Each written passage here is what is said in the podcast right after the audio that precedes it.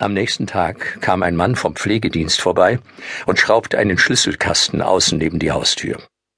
Sein Pfeifen ging Frank furchtbar auf die Nerven. Der Mann legte einen Schlüssel für die Eingangstür in den Safe und programmierte Franks Geburtsdatum ein.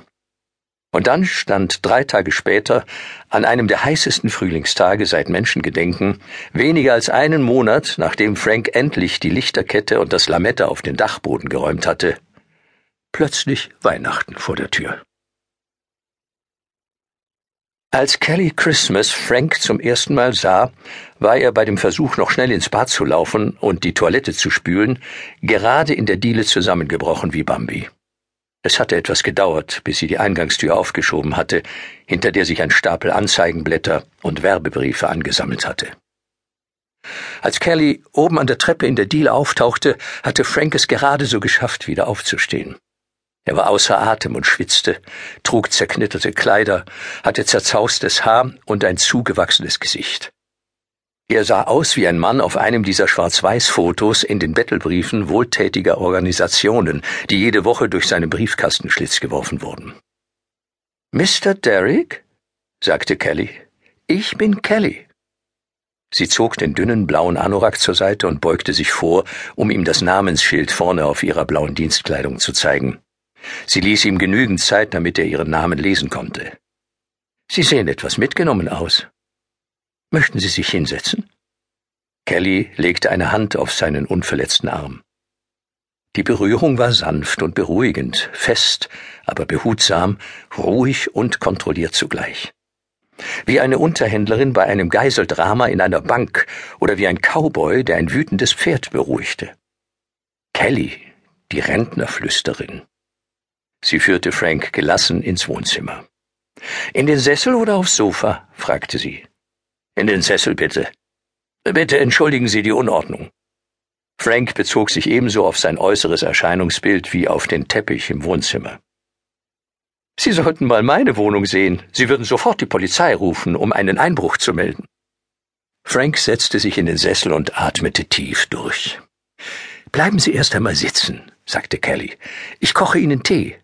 Oder Kaffee? Was trinken Sie lieber? Danke, Tee bitte. Frank bot an, ihr zu zeigen, wo alles stand, aber Kelly meinte, sie käme schon zurecht. Die Menschen bewahren ihre Sachen in der Küche immer an denselben Plätzen auf. Als Kelly in die Küche ging, lehnte Frank sich in seinem Sessel zurück und entschuldigte sich fortwährend für die Unordnung. Ich hatte einen Unfall, rief er.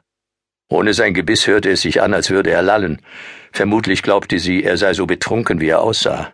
Ich weiß, rief Kelly aus der Küche. Haben Sie Milch und Zucker? Frank fragte sich, ob sie sich über seinen Unfall lustig machen wollte. Nur Milch, danke. Während Kelly wartete, dass das Wasser im Kessel kochte, kam sie ins Wohnzimmer und räumte alle schmutzigen Teller und Tassen weg. Äh, ich äh, bin noch nicht dazu gekommen, aufzuräumen sagte Frank. Das ist kein Problem. Kelly brachte das schmutzige Geschirr in die Küche. Frank hätte gerne seine Zähne aus dem Badezimmer geholt und die Toilette gespült, doch ihm war noch immer ein wenig schwindelig, und er hatte Angst, wieder zu fallen. Kelly brachte Frank eine Tasse Tee und stellte sie neben seinem Sessel auf den Tisch. Dann setzte sie sich auf das Sofa und nahm einen kleinen Stapel DIN A4 Blätter aus der Tasche. Ich schaue mal auf Ihren Pflegeplan. Während sie sich mit den Unterlagen beschäftigte, fragte sie Frank, wie es ihm seit seiner Rückkehr aus dem Krankenhaus ergangen war. Ob er das Gefühl habe, gut zurechtzukommen und ob es etwas Besonderes gab, wobei er Hilfe brauchte und was noch nicht mit seiner Tochter abgesprochen war. Frank erwiderte, ihm falle nichts ein. Ich räume ein bisschen auf und mache Ihr Bett, und Sie überlegen in der Zwischenzeit, ob Ihnen noch etwas einfällt. Er hörte, dass Kelly in seinem Schlafzimmer leise sang. Sie schloss die Tür des Kleiderschranks, zog die Vorhänge auf und schüttelte die Kissen auf. Obwohl es äußerst unwahrscheinlich war, da sie zwei Wände trennten, glaubte Frank einen Luftzug zu spüren, als sie die Steppdecke aufs Bett legte. Sie nieste dreimal, worauf eine Pause von zehn Sekunden folgte.